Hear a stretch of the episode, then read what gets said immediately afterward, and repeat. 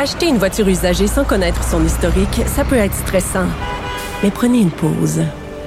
Et procurez-vous un rapport d'historique de véhicule Carfax Canada pour vous éviter du stress inutile. Carfax Canada. Achetez l'esprit tranquille. Cube Radio.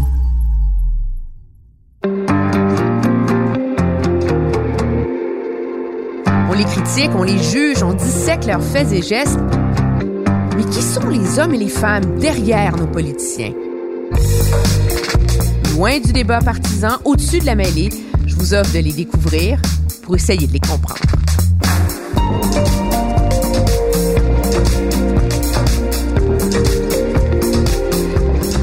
Je vous présente Simon Jolin Barrette.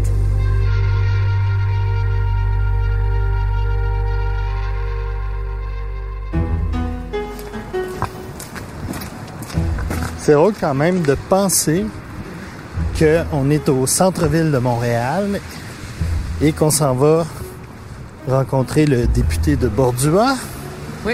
euh, qui est très présent, qui, qui, qui représente un gouvernement très présent dans les régions, mais son bureau, lui, est au cœur de Montréal. Son bureau est au cœur de Montréal, mais dans le fond, les grands ministères ont tous des bureaux à Montréal. Hein. C'est un peu ce qu'il faut dire. Mais c'est quand même les, nouveaux bureaux donc du ministère de l'immigration, l'intégration et la francisation. Donc, euh, on va rencontrer euh, Simon Jolin Barrette, le super ministre, l'omni-ministre, euh, talentueux. Imaginez, il a été élu à 27 ans dans Bordua, la première fois en 38 ans que le comté échappait au Parti québécois. Je pense que c'est le ministre le plus en vue, le plus controversé du gouvernement Legault, euh, très certainement. Il a, eu, il a reçu toutes les missions difficiles. Ça, c'est des HLM. Très bonne question, c'est assez neuf. fait que- Euh, tous les dossiers identitaires, donc tous les paniers de crabes, c'est lui qui en a euh, hérité. Moi, je soupçonne que, parce que M. Legault voit en lui quelqu'un d'immensément minutieux, discipliné, rationnel, mais ça l'a pas placé Simon Jolin Barrette à l'écueil euh, des gaffes qu'on lui connaît, là, euh, ou des, des erreurs stratégiques plutôt, là, euh, que ce soit sur sa réforme de l'immigration avec les dossiers mis de côté, toute la controverse autour du programme d'expérience québécoise là, qui est supposé faciliter l'accession à la résidence permanente aux étudiants. Il y a eu euh, le cafouillage avec les vieilles méthodes pour recevoir les dossiers de réfugiés. Puis là, ben maintenant, euh, il plonge dans la charte de la langue française. Tu sais, imagine. Je pense que je peux prédire que ça va être aussi difficile que les autres dossiers qu'il a eus.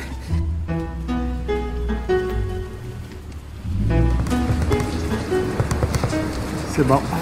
1200 Saint-Laurent, immigration, francisation et intégration.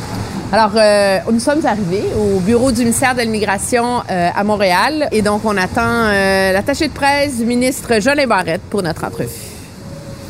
Ah, il va venir nous chercher ici. Oui.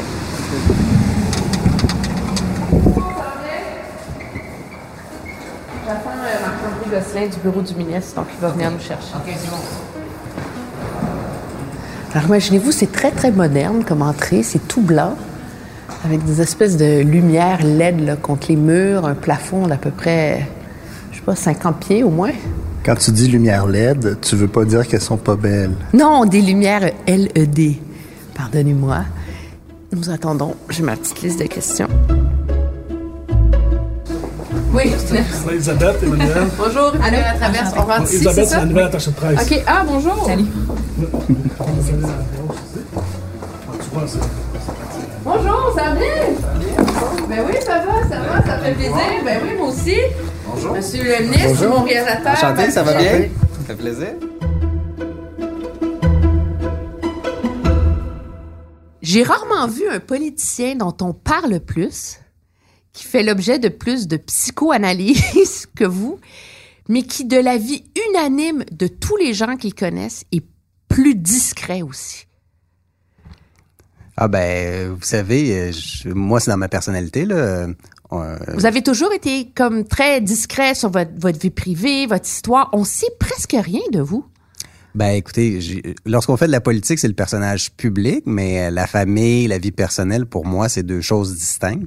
Alors, euh, les gens connaissent mes prises de position publiques, connaissent mes idées, mais pour ce qui est de la vie personnelle, effectivement, je la partage pas euh, publiquement parce que je pense que ça prend une séparation entre les deux, entre la vie professionnelle puis la vie personnelle. Mais il y a une anecdote qui dit que même le jour où votre femme a accouché, certains de vos collègues savaient même pas que vous aviez une blonde. C'est pas vrai, ça?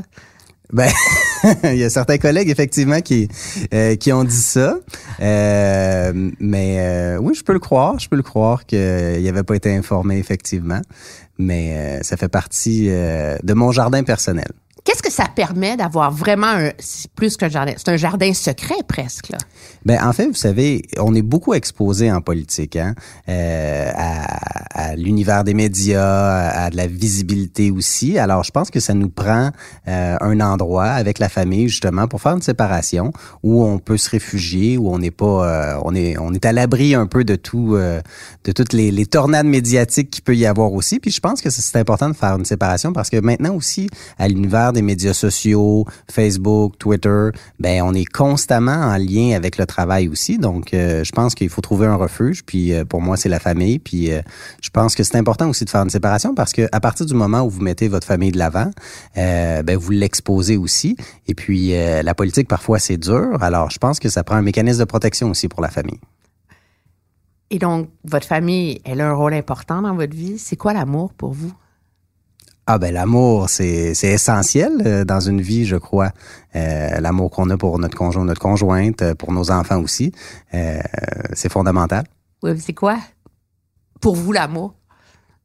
Ben, vous savez, c'est tout donner pour quelqu'un, c'est de d'être euh, d'être attentif, d'être disponible, euh, de, de de se sacrifier pour l'autre personne, d'être là, d'être toujours là pour la personne. Moi, je pense que c'est ma définition de l'amour. Qu'est-ce que ça vous apporte dans votre vie politique d'avoir ça? L'amour, Oui. Ben, ça apporte du soutien. Hein? Ça apporte du soutien. Ça permet aussi de, de, de, de fonctionner, euh, de travailler. On passe beaucoup d'heures euh, au travail en politique. Vous le savez, là, les, les semaines sont remplies. Mais lorsqu'on a le soutien, l'amour de nos proches aussi, ben, ça nous permet de continuer. Ça nous permet de, de travailler. Euh, puis, euh, puis d'être aimé aussi. Parce que c'est important en politique, le- les, les gens euh, qui font de la politique veulent faire des changements, veulent améliorer les choses et, euh, et, et requièrent euh, euh, du soutien. Puis parfois, vous savez, en politique, ça brasse euh, euh, un peu, Un parfois, peu? un peu parfois. Puis il y a des moments qui sont plus difficiles. Alors, l'amour de la famille est là pour vous soutenir dans ces moments-là. Il y a quelqu'un qui m'a qui habite dans, dans votre coin et qui m'a dit que ce qui l'a le plus marqué à votre sujet, c'est que le Simon Jolin Barrette qu'on voit dans l'espace public à l'Assemblée nationale, c'est pas le même que celui que vos commettants rencontrent dans vos activités. Dans les associations communautaires, les fêtes de quartier, etc. Est-ce que c'est vrai? Ben, en fait, le travail n'est pas le même. Vous savez, lorsqu'on est dans la, la circonscription, euh, on est proche des gens, c'est des gens qu'on connaît aussi. C'est des situations aussi où c'est des situations qui sont euh, plaisantes, où on est là pour les gens, euh, pour les représenter, pour les aider, les accompagner. Aussi, c'est, c'est moi j'ai grandi dans mon comté, j'ai grandi à Mont-Saint-Hilaire, alors je connais beaucoup de gens dans mon comté. Alors, tu sais, il y a déjà des liens euh, amicaux ou affectifs euh, qui, qui sont là. Euh, au Parlement, c'est différent. Euh, La, la, la joute parlementaire, elle est différente dans un premier temps. Euh, c'est beaucoup plus dur et c'est un système adversarial aussi. hein. Alors, quand le leader de l'opposition officielle se lève, c'est rarement pour me donner des fleurs, puis rarement pour me complimenter. Puis on a eu quelques prises de bec euh, à, l'automne dernier. Même chose aussi dans l'environnement médiatique aussi. Lorsque vous êtes face euh, à vos collègues journalistes avec euh, 4-5 caméras, euh, 20 journalistes autour de vous qui vous posent beaucoup de questions en mêlée de presse, ben euh, vous devez vous préparer puis être plus concentré que, quand vous êtes supposons dans une épluchette de blé à l'âge d'or où, euh, vous lancez des poches puis vous jouez à pétanque là c'est c'est différent c'est pas le même type de, de, de climat d'environnement. Euh, les deux sont agréables, sauf que c'est ces deux volets au travail de député qu'on a. Tu sais, quand on est à Québec, ben l'action elle est vraiment différente que celle qu'on a en circonscription. Qu'est-ce que vous aimez mieux, lancer des poches puis des épluchettes de blé d'Inde ou être à l'Assemblée nationale? les, les, les, les, deux sont, les deux sont intéressants, euh, sont importants parce que si on veut bien faire notre travail à Québec, euh, de représenter les gens puis d'amener des mesures législatives qui vont changer la vie quotidienne des gens, parce que moi je pense beaucoup que c'est à ça que ça sert la politique. On s'engage pour notre communauté puis pour faire en sorte de dire améliorer la qualité de vie des citoyens. Euh, ben, il faut être à l'écoute de nos citoyens. Puis comment est-ce qu'on fait ça? C'est dans le comté en les rencontrant, puis en, en, en écoutant c'est quoi leurs préoccupations. Puis souvent aussi, quand j'étais dans l'opposition, j'ai présenté des projets de loi qui, euh, qui, touchaient vraiment euh, la communauté. Je donne un exemple, j'ai présenté le projet de loi pour le jeu dans la rue. Euh, avant au Québec, si euh, vous, vous faisiez une partie de hockey dans la rue, vous, étiez susceptible d'avoir un constat d'infraction hein, parce que en vertu du code de sécurité routière, c'était interdit. Puis il y a un conseiller municipal à Belleuil qui a fait un projet pilote avec ça, euh, M. Pierre Verret. Puis euh, Belleuil, c'est devenu euh, une ville où, dans ma rue, on joue. Alors, j'ai été négocié avec Martin Coiteux à l'époque pour l'insérer dans un, projet de loi municipal. Puis maintenant, au Québec, les municipalités ont la possibilité euh, de modifier leur réglementation municipale justement pour faire en sorte qu'il n'y ait pas de constat d'infraction. Alors, c'est pas quelque chose d'énorme, mais c'était quelque chose de niaiseux qu'il y avait dans la loi. Puis maintenant, il y a plusieurs municipalités qui ont adopté un projet de loi comme ça. Tout ça pour dire que c'est en étant sur le terrain, en étant près des gens, qu'on réussit à apporter des changements qui vont avoir un impact dans, la, dans leur vie quotidienne.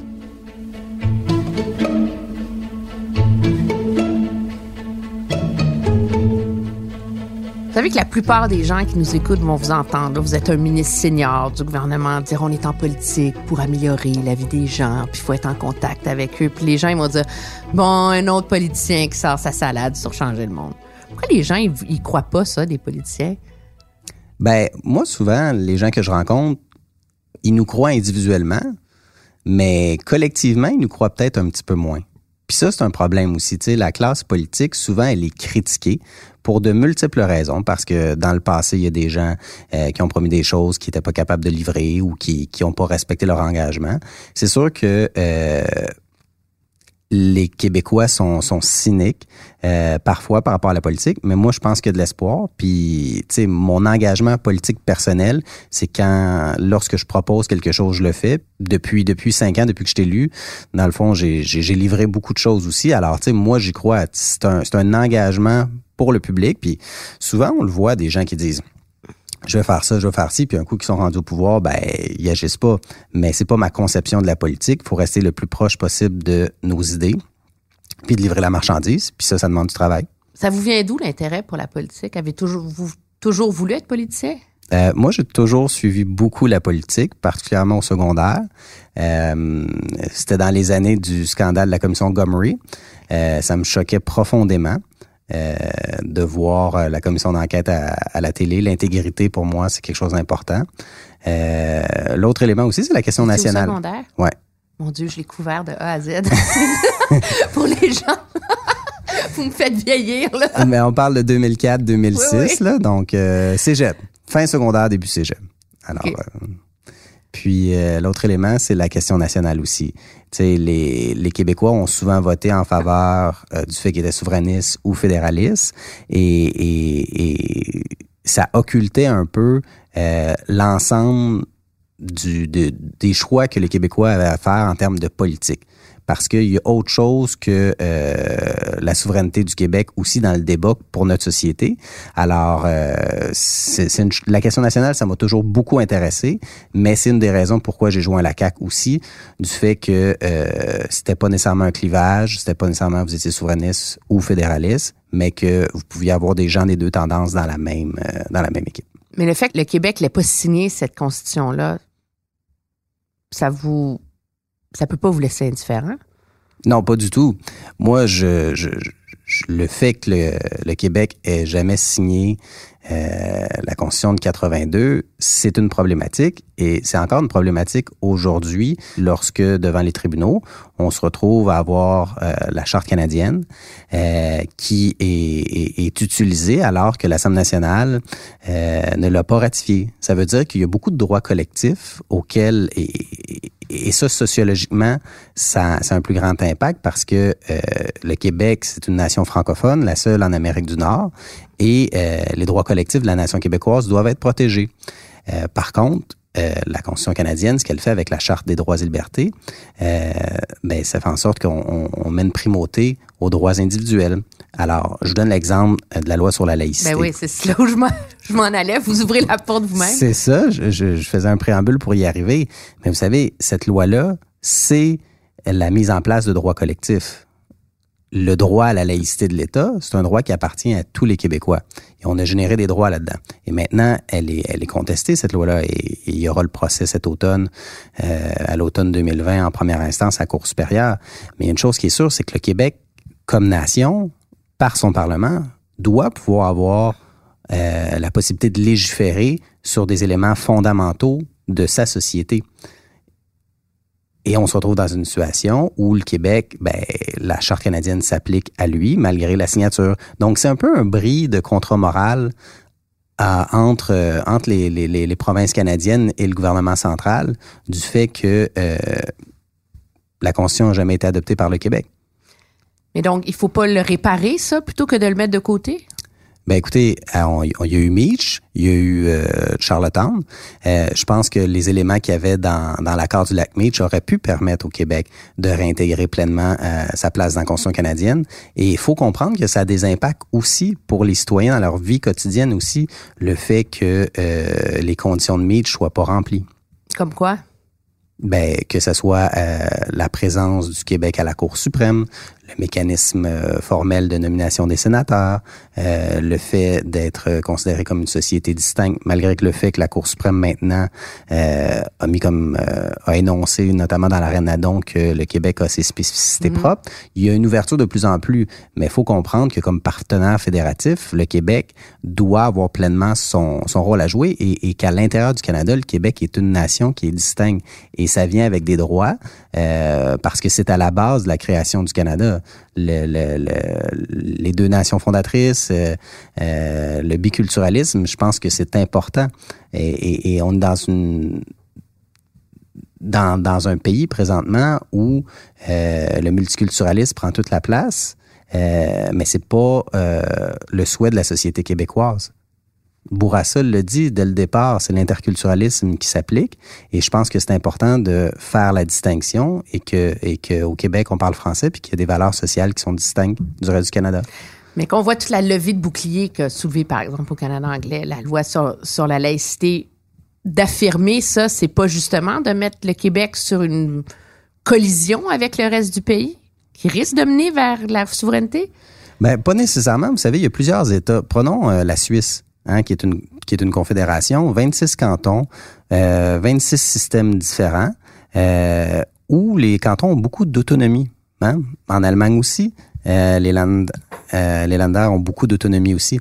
Alors, moi, je pense que le Québec doit avoir euh, le maximum de pouvoir à l'intérieur de la Fédération canadienne euh, sur plusieurs enjeux. Le Québec euh, est distinct du Canada. Ça veut pas pour autant dire que euh, on souhaite pas demeurer à l'intérieur du Canada, mais il faut faire en sorte que, comme gouvernement nationaliste, il y ait des revendications et que le Québec puisse faire des gains à l'intérieur du Canada. Puis moi, c'est la politique que je pratique.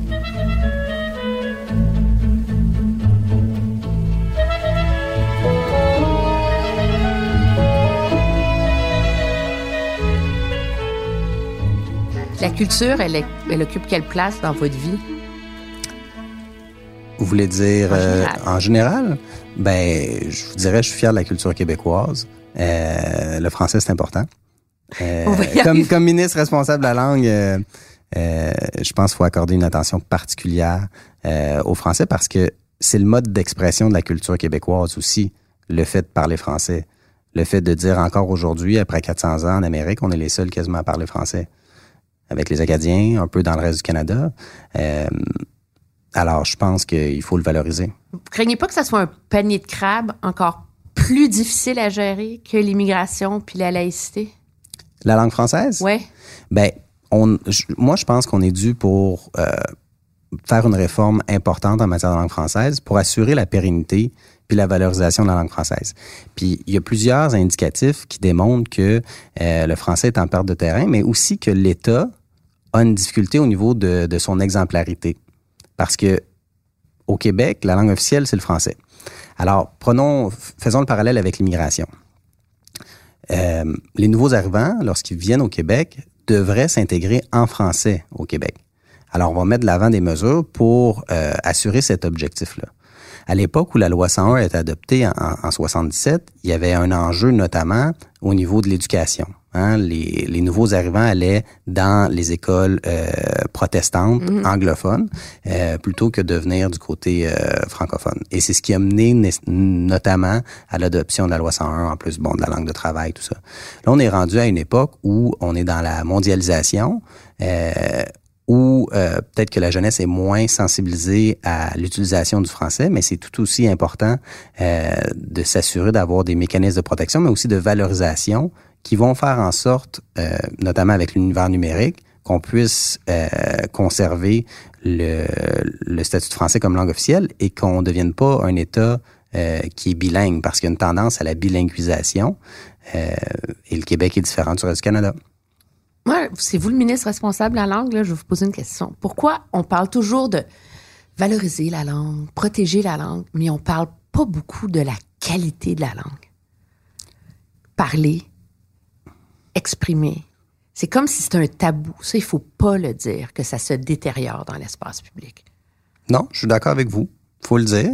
Et l'exemplarité de l'État, ça passe notamment par là aussi, de faire en sorte que euh, lorsque l'État québécois communique avec ses citoyens, ce soit dans un bon français, euh, que dans le système de l'éducation aussi, on, on donne les outils euh, aux jeunes pour bien apprendre le français aussi. Alors, euh, non, faut le valoriser faut le valoriser, mais vous, voyez, quand on écoute euh, certaines émissions de télé-réalité avec des jeunes Québécois, ben la moitié de l'émission est sous-titrée en anglais parce qu'il y a beaucoup de- d'expressions anglaises qui sont utilisées. Alors, faut faut faut, faut, faut, faut sensibiliser les gens à, à l'utilisation de la langue française puis de démontrer qu'on Mais peut comment être, on fait pour faire ça sans, être, tu sais, sans avoir l'air euh, rétrograde, là, mon oncle? Ben, je pense pas que c'est mon oncle de, de valoriser le fait de parler français. Je pense que c'est une richesse euh, de pouvoir euh, parler français. Euh, les gens aujourd'hui apprennent plusieurs langues, puis ce, ce sont des outils. C'est une bonne chose.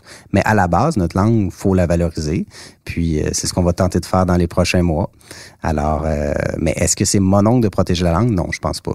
Je pense qu'on peut être fier parce que justement, ça fait partie de l'identité québécoise. C'est ce qui nous distingue en Amérique du Nord, le fait de parler français.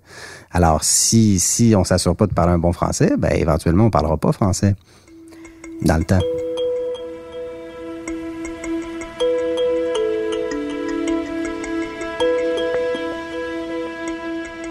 Prenons un pas de recul. Parlez-moi de votre rencontre avec M. Legault. La première fois que je l'ai rencontré? Euh, la première fois que je l'ai rencontré, c'était dans une salle à Longueuil, euh, au, euh, je pense à Place des Auniers. Il faisait sa tournée pour la coalition pour l'avenir du Québec. Alors, il, lan- il lançait le, le mouvement, puis j'avais été le rencontrer. Pourquoi ben, vous étiez allé... Ben parce que je trouvais ça intéressant. Je trouvais ça intéressant. Puis le Parti libéral, puis le Parti québécois représentaient pas euh, mes valeurs. Puis comme je vous disais tantôt, j'ai toujours été intéressé par euh, la question nationale, mais je trouvais que ça faisait très divisif. Puis M. Legault est arrivé avec M. Sirois pour dire mais tout le monde dans la même équipe et puis euh, on va faire avancer le Québec. Alors c'est pour ça que j'avais assisté à la première euh, à cette première rencontre là pour écouter son discours. Il y avait quatre priorités. Je trouvais ça intéressant. Je me suis impliqué par la suite. Puis j'étais là au moment de la fondation du parti en novembre par la suite. Qu'est-ce qui a cliqué dans votre, entre vous et M. Legault? Ben, vous savez, M. Legault, c'est quelqu'un de déterminé. C'est quelqu'un aussi qui, qui est indépendant dans le sens où il avait été au Parti québécois, il avait quitté la politique, puis il dit, dans le fond, c'est un, bâtisseur pour dire, je veux amener le Québec ailleurs, je veux le rendre plus riche, je veux m'assurer que, que les Québécois euh, deviennent plus prospères, euh, et, et il exprimait aussi une fierté d'être Québécois. Alors, euh, je pense que c'est ça qui m'a convaincu de le suivre. Est-ce- Qu'est-ce qui vous a appris sur la politique? Faut être patient. C'est pas dans votre nature, ça. La mienne, non, effectivement.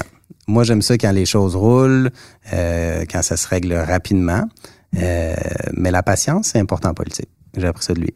Puis notamment, vous savez, avant de devenir premier ministre, M. Legault a fait trois élections. Puis il y a eu des moments aussi qui ont été difficiles euh, dans le parti. Vous savez, c'est 2012, 2014, le mandat de 2014 aussi. Euh, on était le deuxième groupe d'opposition aussi. Mais faut être, euh, faut être résilient, faut, faut être persévérant aussi. C'est ce que j'ai appris, je vous dirais. Puis, euh, faut réussir à convaincre euh, les gens de nous appuyer dans, dans ce qu'on propose. Le leadership en politique, ça passe par le cœur ou la raison? Les deux. Les deux. Il y a des moments où ça prend plus de cœur, il y a des moments où ça prend plus de raison. Mais la politique, c'est très, euh, c'est très humain. Hein? C'est très, euh, on, est- en fait, c'est comme deux équipes de hockey ou trois équipes de hockey, même quatre là, maintenant à l'Assemblée nationale. Et euh, il y a le coach, puis on gagne en équipe, puis on perd en équipe. Alors, il- parfois, vous allez envoyer euh, vos meilleurs joueurs, ça c'est la raison. Mais aussi, des fois, vous allez envoyer des joueurs aussi qui vont être capables de rassembler l'équipe aussi. Alors ça, c'est l'aspect cœur aussi. Mais euh, lorsqu'on fait de la politique, c'est les deux. C'est un, un- un mélange des deux. Parce qu'on peut pas prendre juste des décisions basées sur la raison. Il y a un aspect émotif aussi en politique. Même chez vous? Très certainement. Je le démontre peut-être pas. C'est on me car- on me caractérise comme ça aussi de Parce qu'on on, on vous décrit comme pragmatique, rationnel. Est-ce que c'est une armure? Ben, les gens qui me connaissent bien savent que je suis quelqu'un d'émotif. Alors, euh, mais vous savez, la politique, on se confronte avec beaucoup de gens. Euh, c'est des débats qui sont durs, euh, c'est des débats qui qui viennent chercher nos tripes aussi souvent à l'intérieur. Alors, il faut être capable de livrer le message et il faut être capable de livrer aussi nos engagements. Alors, ça demande aussi d'être d'être euh, d'être structuré puis d'avoir un objectif aussi. Alors, euh, parfois, il faut, faut enlever les émotions un peu aussi pour, euh, pour réussir à prendre des décisions difficiles. Donc, c'est votre armure un peu. C'est Ouais. ce, ce côté très rigide, rationnel, préparé, etc., qu'on vous reproche. Ouais, mais je vous dirais que je, je suis pas rigide parce que si le, Parlement fonctionne avec trois groupes d'opposition présentement, c'est la première fois là, depuis euh, quoi, quasiment 40 ans, mais c'est une dynamique qui est, qui est- qui n'est plus de bipartisme. Alors, ça demande de la flexibilité. Puis, vous savez, entre ce qui ressort de l'Assemblée, ce que mes, ce que mes adversaires politiques disent, puis la réalité, il y a deux choses aussi. Il y a de la, il y a de la petite politique là-dedans aussi. Mais moi, je peux vous dire que je suis fier du travail qu'on fait. Puis, c'est c'est pas de la rigidité. Je pense qu'on a des objectifs à atteindre, puis les oppositions souhaitent atteindre le- leurs objectifs aussi, mais il faut être ferme, mais il faut faire preuve de souplesse aussi, puis, puis je le réalise. Mais c'est sûr que on est un nouveau gouvernement. Euh, le Parti libéral, manifestement, était pas très content de se retrouver dans l'opposition, et ils utilisent tous les moyens parlementaires à leur disposition pour euh, empêcher la bonne marche des réformes que la CAQ veut mettre en place. Alors, Partant de là, moi comme leader du gouvernement, euh, ben j'ai pas le choix parfois d'imposer une certaine marche pour faire en sorte que on puisse adopter les changements que les Québécois souhaitent.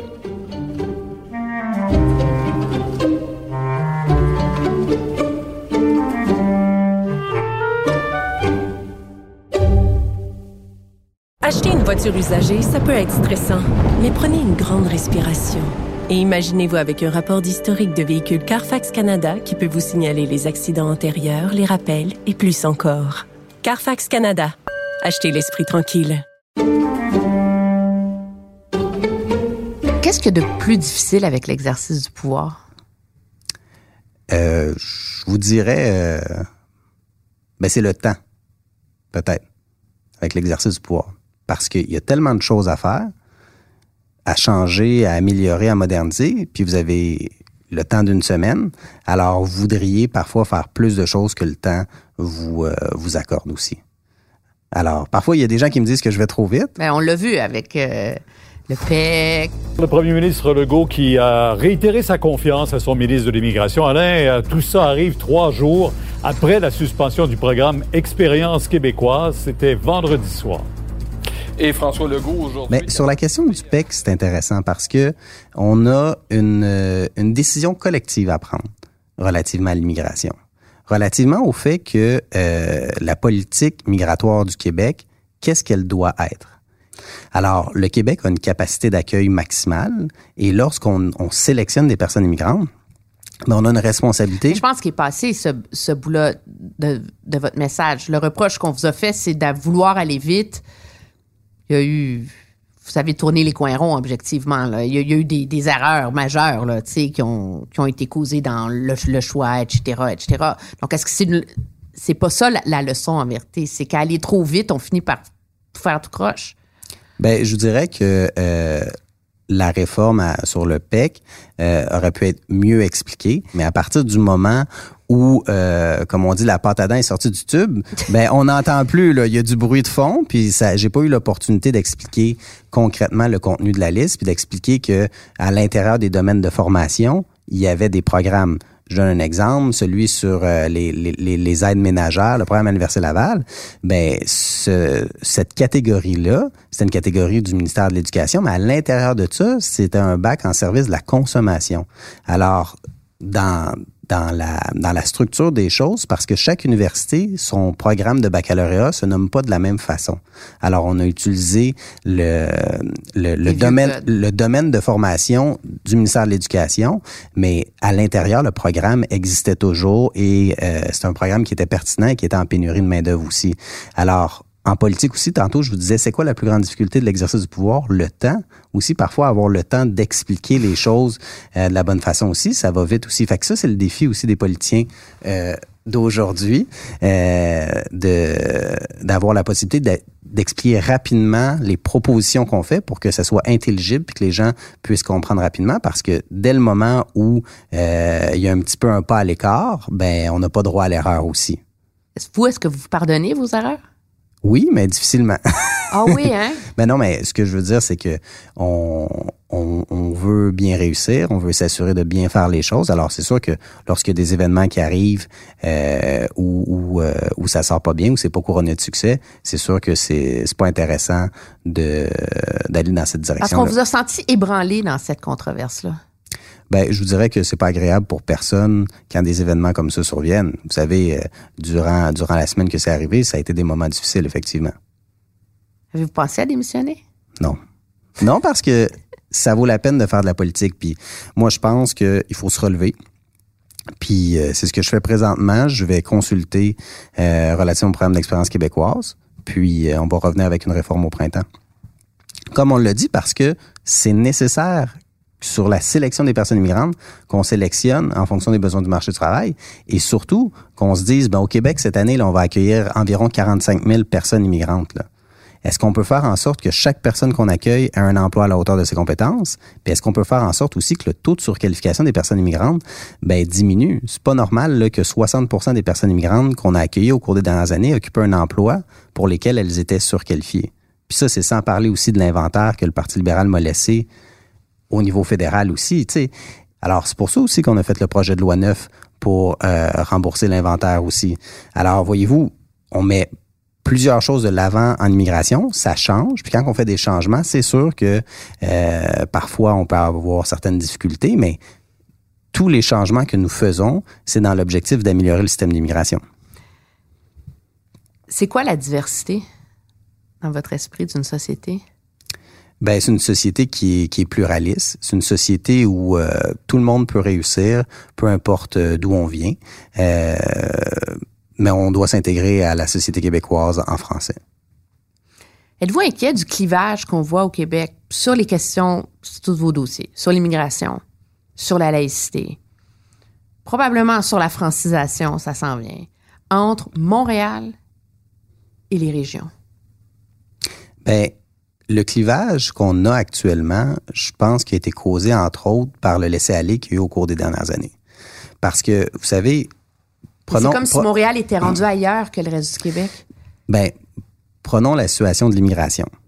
Environ 82% des personnes immigrantes s'établissent à Montréal ou dans la région métropolitaine de Montréal. C'est un enjeu par rapport à la régionalisation de l'immigration. C'est sûr que si on s'assure pas de régionaliser davantage, euh, il va y avoir une dichotomie entre Montréal puis le reste des régions. Puis c'est pour ça qu'on a annoncé un plan de déploiement du ministère de l'Immigration dans toutes les régions du Québec. On a ouvert des bureaux dans 50 villes parce qu'on souhaite vraiment accueillir les nouveaux arrivants dans les régions du Québec. Euh, au niveau de la francisation, c'est pas nouveau que au Québec, il y a toujours eu un enjeu par rapport à Montréal. Quand la loi 101 a été adoptée en 77, notamment sur l'affichage, ben, c'était principalement à Montréal aussi. Euh, qu'il y avait une distinction par rapport au reste euh, des régions. C'est comme pire, c'est plus, euh, c'est plus viscéral, on, on, on, on dirait ce, ce gouffre-là qui se creuse et que les partis politiques réussissent pas à, à, à réconcilier. T'sais, vous, on vous décrit justement comme un gouvernement des régions. Vous avez quoi, une élue à Montréal? Là? Deux. Deux. Richard bon. Campeau, puis euh, la ministre Alors, responsable de la région de Montréal. C'est un défi, ça aussi. Oui, mais comme euh, le Parti libéral n'a pas d'élus à l'est de Montréal. C'est inquiétant. On a un, un, parti des régions, un parti de Montréal. C'est toute la, la, fibre de la société québécoise qui se... Bien, je, je vous dirais que le, le gouvernement, la CAQ, représente la majorité des comtés alentour de Montréal aussi, dans mmh. les banlieues aussi. Alors, faut faire attention, il y a beaucoup de gens qui euh, habitent dans les banlieues, qui viennent travailler à Montréal aussi et qui vivent la situation à Montréal. Mais je ne crois pas qu'il y a personne au Québec qui va dire que ça prendrait pas plus de français à Montréal, euh, que les personnes migrantes doivent s'intégrer davantage en français au Québec, parce que comme société, là, on est face à un, à un choix présentement si on met pas davantage d'efforts sur la francisation des personnes migrantes, sur la valorisation du français, on va se retrouver dans une situation où à chaque année, le français va perdre, va perdre sa place et surtout avec les, les médias que nous avons, euh, le contenu culturel aussi américanisé, ça fait en sorte que qu'il y, a de la pression à travers les médiums pour migrer vers l'anglais. Alors le rôle du seul gouvernement en Amérique du Nord, de l'État de, dont sa langue officielle est le français, c'est de prendre le taureau par les cornes puis de mettre des mesures en place. Et, et c'est ce qu'on va faire parce que faut s'assurer que notre société puisse évoluer en français.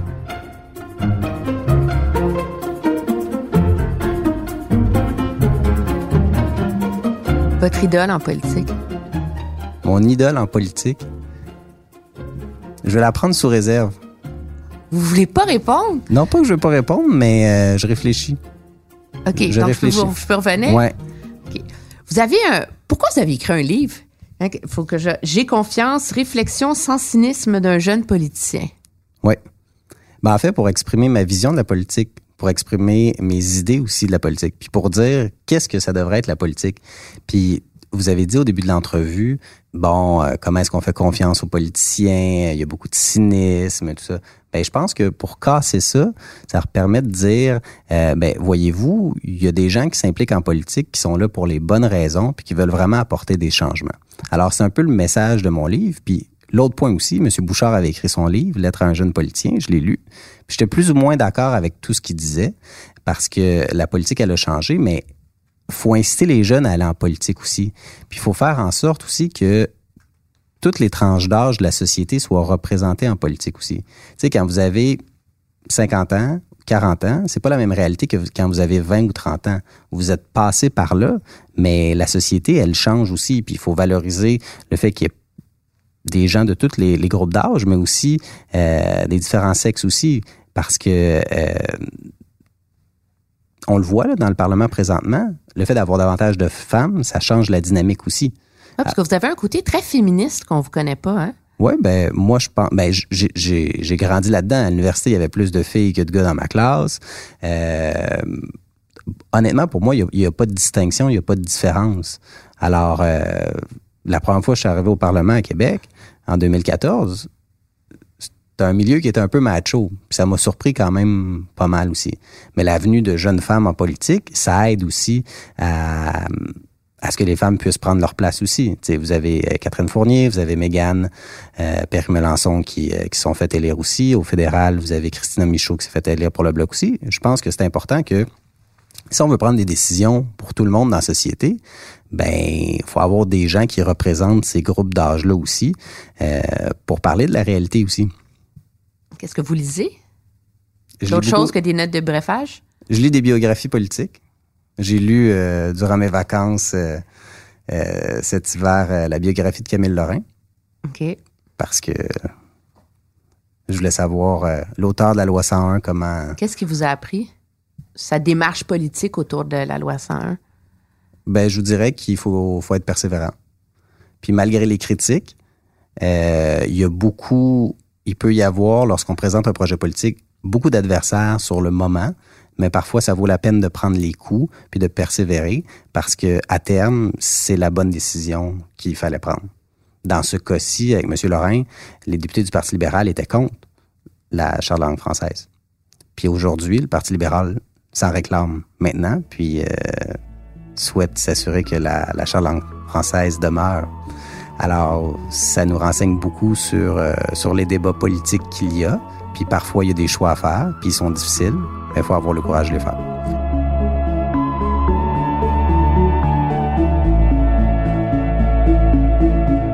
Alors, je reviens, un, un idole ou un, un modèle que vous avez en politique? C'est difficile. Cherchez à- une réponse qui va pas vous mettre dans le trouble puis qui va faire consensus. C'est ça, hein? Non, pas du tout. pas du tout. Mais euh, je, je réfléchis à... C'est une question qui est difficile à répondre d'identifier un modèle en politique. Parce que quand on se construit comme politicien, on regarde plusieurs politiciens, puis je vous dirais qu'on prend les, euh, les meilleurs euh, les meilleurs trucs euh, de et on observe beaucoup comment les politiciens fonctionnent. Je donne un exemple, euh, Jean-Marc Fournier. J'ai beaucoup appris en l'observant comme parlementaire. On peut euh, on peut être en accord ou en désaccord avec la position que M. Fournier avait sur plusieurs enjeux, mais la façon de travailler, la façon d'être au Salon Bleu, euh, c'est intéressant. Euh, je vous dirais aussi, durant la période 2014-2018 où j'étais là, un autre politique qui m'a marqué, c'est Stéphane Bédard. La façon dont il travaillait. J'ai eu l'occasion de faire une commission parlementaire avec Stéphane Bédard. Puis, on observe, il connaissait ses dossiers, la façon d'aborder les choses, la façon de faire passer les idées aussi. Alors, euh, je vous dirais pas que j'ai un politicien précisément, mais c'est un, un, un peu de tout le monde. Une chose que vous vous dites, là, là, cette année, il faut vraiment que. faut que j'apprenne ça. Il faut que je sois meilleur là-dedans, là, dans vos résolutions là, de 2020. Dans mes résolutions de 2020, être plus patient. J'y travaille constamment. Mais vous savez, les travaux parlementaires, les projets de loi que j'ai à déposer aussi, faut que, faut que ça avance. Mais alors je me parle. Je me dis Simon, sois patient. Merci beaucoup. Merci à vous. Bonne journée.